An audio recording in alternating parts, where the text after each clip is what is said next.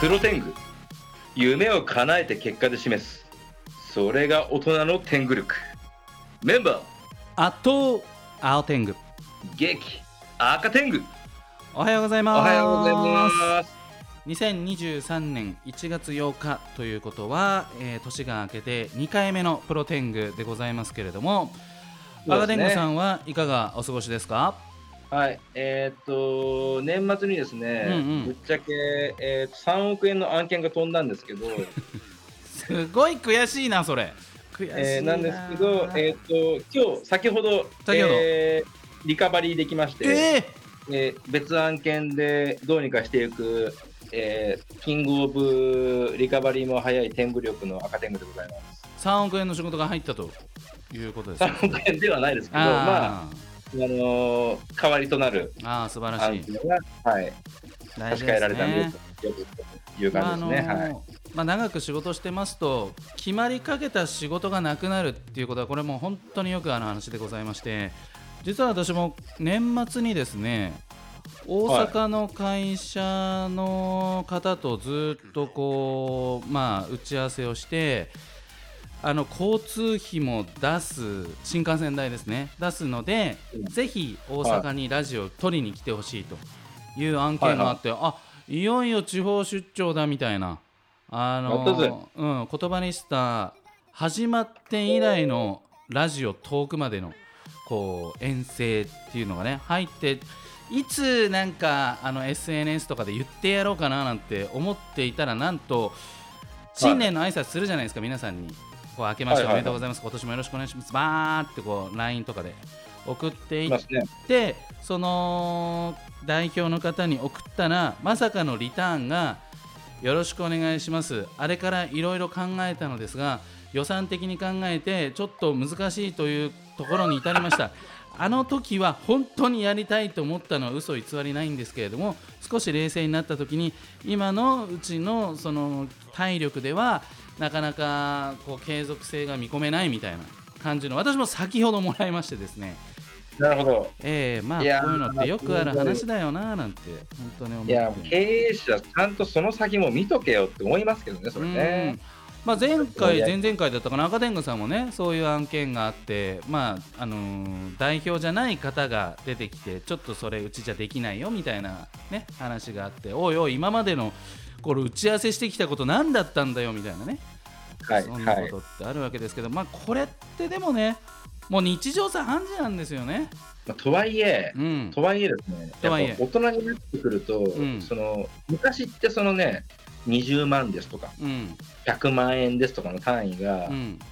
大人って数千万とか億になってくるので、うん、うん、全然わ笑えないんですよね。まあね。それっていう。まあそれを見越してねこう従業員ちょっと厚くしてみたりとかこうシフト組み直してみたりチーム編成変えたりとかっていうこともあるわけですからね。そうです。例えばこう B2B の企業とかだとね工場増設したとかねそこまで準備する可能性もあるわけでまあそれがねポシャったって言ったらちょっと待ってください。もう訴訟もんですよっていう感じになりますけれどもまあ、2023年は一体どんな年なのか私自身もわからないわけですけれども楽しみたいと思います。今日も素敵なゲストさんご登場いただきますがその前に、えー天狗工房の社会一曲お届けしましょう。お願いします。はい、えー、2023年第2回目の天狗工房社歌光あふれる未来を持っていきたいと思いますね。猛烈シャイニングロード。さあ1月8日第450回本日のプロ天狗は私青天狗と赤天狗がお届けしております。ご登場いただきましょう。それではよろしくお願いします。プロテング聞いてる方、はじめまして、吉崎千尋ことしゃべテングでございます。本日はよろしくお願いいたします。よろしくお願いします。ありがとうございます。しゃべしゃべ天狗でいいですそうです、しゃべテング、あ、まあ私のちょっと自己紹介入るんですけれども、はい。あの、普段 MC やナレーターとか、最近聞いたことあるかもしれませんけど、e スポーツというですね、うんうんゲームを使って野球やサッカーのようにチームがこうぶつかっていく、プロチームが存在するという、その戦いを実況するという e スポーツキャスターをやっていますので、私の普段のまあ仕事の生計が喋るというのが基本的にあるので、今回喋天狗とさせていただきました。いやこのね流れるようなトーク気持ちいいですね ありがとうございます。ねえラジオ久しぶりなんで、本当楽しみにしていました、うん今日は。はい。よろしくお願いします。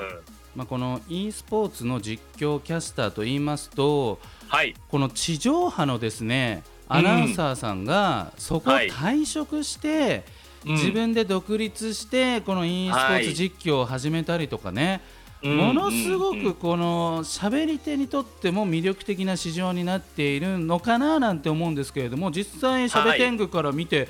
どんな市場になってるんですか e スポーツ市場は？そうですね、あの市場としては大きくて魅力的に感じるかもしれないんですけれども、やっぱり喋るというのって、基本的にね、青天狗さんや赤天狗さんのように、話すことをまず相手に伝えることだって理解した上で、やっぱりステップアップをしていくので、市場に関わりたくても、ちゃんと地盤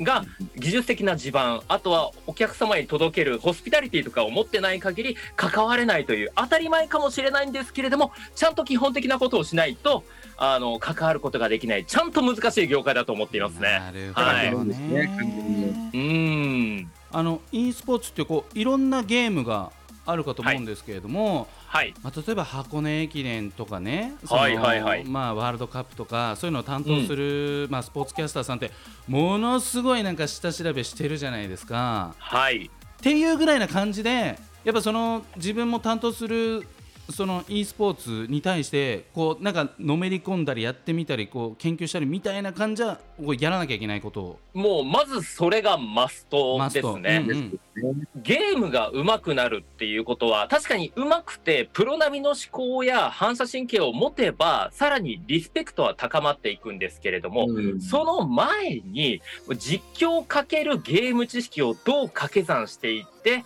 今聞いてる、やっぱりつわものなんですよ、聞いてる子たちが。プロ野球選手のプロ野球だったら、やっぱり打っただけでホームランすごいなーって思ったりもするし、サラリーマンの方もビール片手に来ると思うんですけれども、e スポーツの視聴者って基本的にみんな上手くて強いんですよ。だから生半可なこと言えなくて。なので、徹底的にもう西川さん、あ青天狗の言ってるように、バチッとこう、勉強して、自分もどっぷりとはまらないといけないっていうのはもうマストです。なるほどうんね。ゲームやったことない人だと1000%パー無理ですよね、これね。そうですね、あの、やってない人が実況しようものなら、分かってないな、この人っていうことで、ヘイトが多分、その、演者さんに向かっていっちゃって、ゲームをお届けするという要素がなくなっちゃうので、やっぱり知ってないと気になるんですよね。あの、やっぱり、フォアボールなのに、あの、4個目のボールですねっていうふうに言ったら、え？ってな なりますよね、みんな。はい。まあまあ、そういうのと同じですよね。絶対に、もう、もう e スポーツ実況の方が、多分普通の実況よりもやっぱハードル高いですよね。その作品に対する野球知らないと実況できないのもそうだプロレス実況もそうだと思うんですけど、プロレスの技わかんないのにプロレス実況できないじゃないですか。確かにこれラリアットだ、ブレーンバスターだ、なんだってわかんない状態で実況できないのと一緒で、あとうん。ゲームの方ってやっぱ起こってる事象もめちゃくちゃ多いんで、うん。野球よりもやっぱそのワードの数も多いですね、そう考えると。なんとなくこの、まあ、スト2じゃないですけどこう対戦型のなんかそういうゲームをイメージしちゃうんですけれどもそのしゃべ天候と吉崎さんが担当しているゲームって例えばどんなものがあるんですか？自分結構多めのものをさせていただいていて、うん。初めてやった e スポーツというものがグエントという、あの、ウィッチャーっていう作品、ネットフリックスとかで話題になったのご存知ですか、あれの、ウィッチャーというダークファンタジー、中世ヨーロッパの中で戦いが繰り広げられている魔法の世界のゲームがあって、その中で行われてるカードゲームが実際に世に出てきたっていうグエントのカードゲーム。始まっっもともとそのゲームが、はい。あの、そのドラマはゲーム初なんですよあ。バイオハザードみたいな感じなんですねそんな感じです。で、あそのゲームの中で面白いゲーム、まあ、プラスオンのゲームとしてあったのがグエントで、ーで、それがが実際に我々もやりたいっていうことで、もう実際にそれが競技化されたっていうのが2016年か7年が初で、はいはい。で、そこからオーバーウォッチっていう、まあ世界的に有名なもののワールドカップのキャスターであったり、あとは、あの、ドラゴンボールのカードヒーローズというですね、スイッチでやるカードゲームとか、あと最近ジャンプフェスタで言ったら、えー、スーパードラゴンボールザブレイカーズというふうにですね、あの、まあ、セルやブーから逃げていくゲーム、まあ、生還するゲームであったりとか、あと、えー、そうですね、機動戦士ガンダムバトルオペレーション2というですね、うん、こちらはガンダムを理解した上で、ゲームシステムを理解した上で、俗語も理解してお届けするというですね、そういう対戦シューティング型ゲームのやつをやったりとか、まあ、いろいろとやらせてもらってますね。唯一のガンダム e スポーツそうですね、今、ガンダムエボリューションというもの出てますけれども、はい、あのまあ、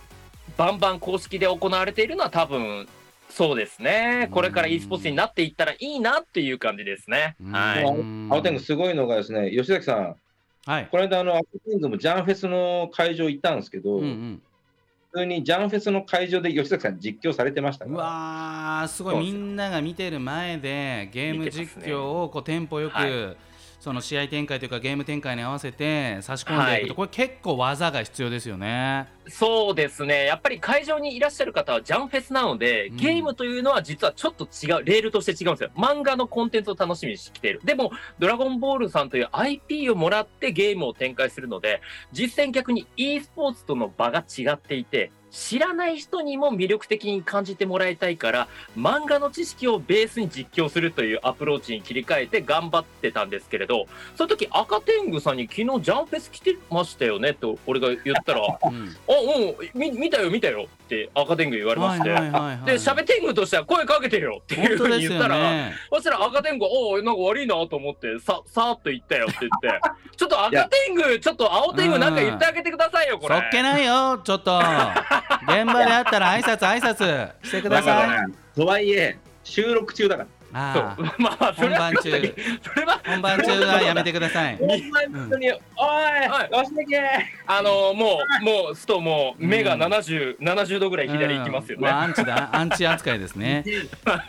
え。ー、後半もですね引き続きお話を伺っていきたいと思いますがここで、はい、しゃべ天狗こと吉崎千尋さんにリクエストナンバーを、はい、えー、ご紹介いただきたいと思います。お願いします。はい、ジャンプといえばやっぱり男のロマンはこのシティハンターに詰まっていると思います。お届けするのはフェイスオブディフェンスセーラ。来たこれ。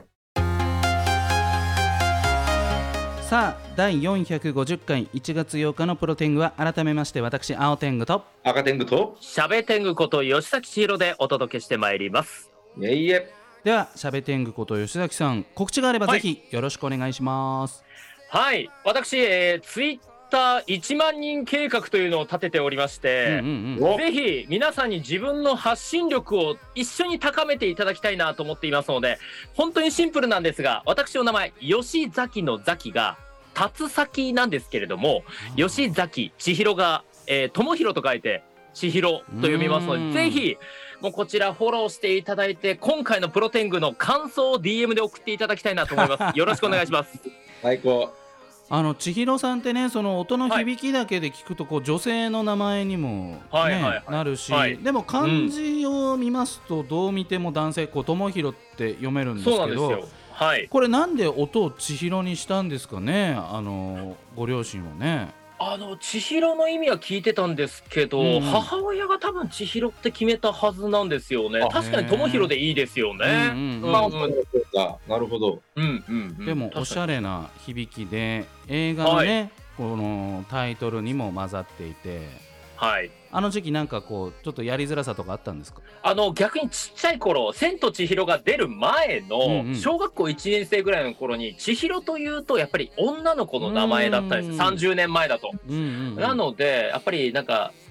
千尋って女っぽい名前だよなって言った瞬間にリアルファイトでしたね。あのなんかよくわかんない負けん気が強くって、嫌だった本当に嫌いだったんですよ名前が。最近好きなんですけど。さあそんな吉崎千尋さん、はい、東京タワーの DJ としても活躍し、はい、ディズニーチャンネルの MC も経て現在はフリーランスでご活躍ということで、はい、どうですか？もうフリーランスとかですとこう自分で仕事も取ってきてギャラの交渉もしてスケジュールの管理もしてみたいな日々ですか、そうですね。あの、うん、0から10まで、あとは営業、うんうん、営業はしたことないんですけれど、うんうん、こうお近づきにっていうこと入れたら11までやってますね。0から11まで。はい。すごい。なんかそのフリーランスでなんかこうやりづらさやりやすさってどのあたりなんですか？あのーやりづらさで言ってしまうと、うんうん自分が本当に断らなきゃいけない時に、うん自分がその腹を割って話すとやっぱりどうあっても喧嘩立ってしまうので、うんその時はマネージャーさんがちゃんとふわーっとうまくやってくれる事務所さん見ると、超羨ましいなっていうのがやりづらさ1個。なるほど。なるほど。やりやすさというと、うん。やっぱり自分で全部決められるのであのミスに対してもあ俺がこれをやったからダメだったんだとかこれを自分がチャレンジしたからこうなったんだっていうのがちゃんと伝わってくるんであのなので自分がうまくいったことに対して自分のおかげって逆に思えないんですよね。うんラッキーだ大体ラッキーなんですよだからおかげさまを体で感じられたっていうのがやっぱりいいところですよね。なるほどね。はうーんまあ、あのこの年末年始その芸能界そのインフルエンサーの皆さんの間でもこう、結構結婚を発表する方もかなり多かったのと多かったですね。あともう一つこう事務所辞めました？はい、フリーになりましたっていううんあの宣言をされたタレントさん、声優さんもうんかなり多かったなって。あれはしんどいと思いますよ。売れてたのに事務所にいてフリーになってあのまんま続くはずないんですからあ個人になってそうなんで。すね。無理ですよ。うんで会社を起こすんだったら分かるんですよ。うんうん金額なんですけど、フリーでそのままだと、やっぱり吉崎さんの言う通り、順風満帆は続かないのかなっていう。そうなんですね。ねうん。まあ、今までねこのお膳立てしてくれてその上で仕事をしていたっていうのとまた全く違うわけですもんね。そうですね。あのやっぱり僕からしたらその事務所にあの見初められて売り出してもらえる時点で演者としての才能すごいじゃないですか。うんうんうんだから、やっぱり、あの、ハンターハンターじゃないんですけれど、あの、自分の能力ってやっぱり、あの、バランスがあると思うんですよ。営業30%、あの、実、要は稼働率50%、あとはその経営判断20%みたいな。はいだから、演者さんってやっぱりプレイヤーとしての質が高いので、やっぱりそこに集中できる環境で常に頑張っていた方が、無駄な苦労ってあると思うんですよ。変なことを勘ぐらなきゃいけない。ちゃんとリスクテイクしなきゃいけない。リスクヘッジもしなきゃいけない。ってなると、やっぱり自分のプレイヤーの質を担保するんだったら、フリーになるより遺跡かなみたいな気はしますね。。全員が経営うまいわけじゃないですからね。そうなんですよ。うまあん。下手打つこともあります。ねハンターハンターあの例えば西川には伝わらなかったと思いますいやなんとなくわかります。なんとなくなんで。赤天狗基本青を攻撃するんですか？あのね、何その赤？あのこういう点なんですよ プロテングって。あねちょ、わかりました。あの、僕、時々呼んでください。あの、あ赤、赤に基本ちょっと、あの、イエローカード出し続けますから。そういうは感じで回していきましょう。行きましょうかね。はい。お願いします。いずれにしましてもですね、もう本当に、まああのフリーランス自体は本当に会う人には会うそういう生き方そういう時代なのかなっていう感じ間違いないがね間違いないですね。して、はい。まあ吉崎さん自身はかなりハマっているあのフリーランスとしての働き方がフィットしているなっていう感じが、まあお話ししていても伝わってくるわけですけれども、はい。まあそんな中でその e スポーツへのそのアプローチっていうのはこうどういう形で始まっていったんですか？あの、僕がフリーになって、1本目の仕事がですね、東京ゲームショウ2015。で、あその時に取り扱ったタイトルが、あの、スター・ウォーズ・バトルフロントっていうゲームだったんですね。はい。